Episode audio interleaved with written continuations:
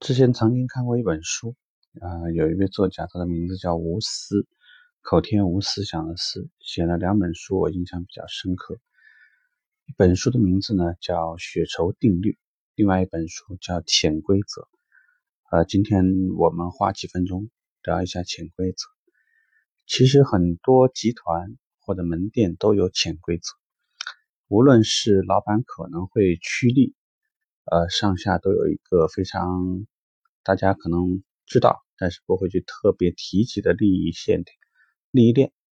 或者呢也会有销售经理跟其他部门之间形成的一些利益链，或者呢还有一种情况是关系，呃，或者呢还有那种老部下跟随多年所积累出来的一些情感的东西。总而言之，什么叫潜规则？说白了，就是说一家公司或者你在一个机构里面会有很多不公平的情况。呃，在这种情况下面，我不是非常建议各位经常什么愤然离开啊，或者说呢，一定要在各种场合里面尝试着去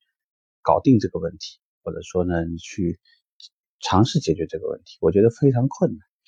这个毕竟讲呢。可能还映射出来是中国几千年的文化所积累出来的很多东西，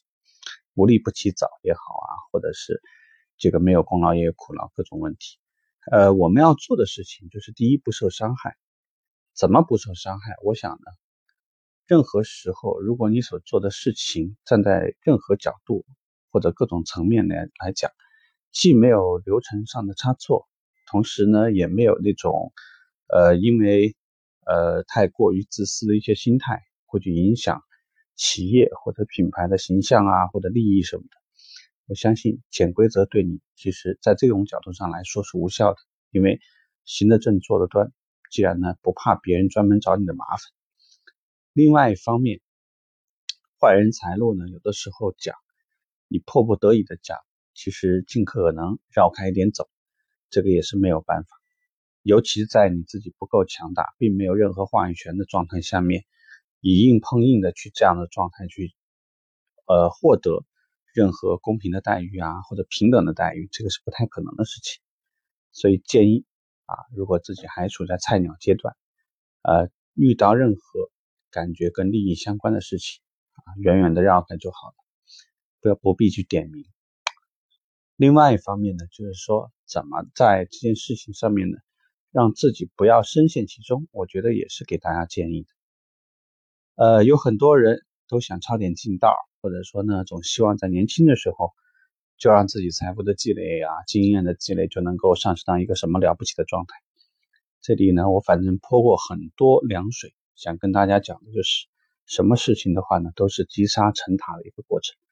每件事情你必须要沉淀下去，否则爬得越高呢，是摔得越狠。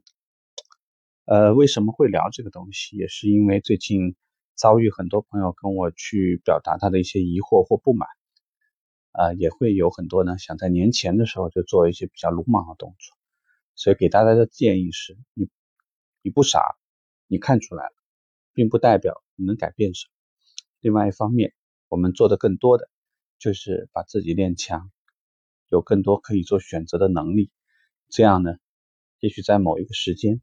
不管你是要改变现状，还是要离开这里，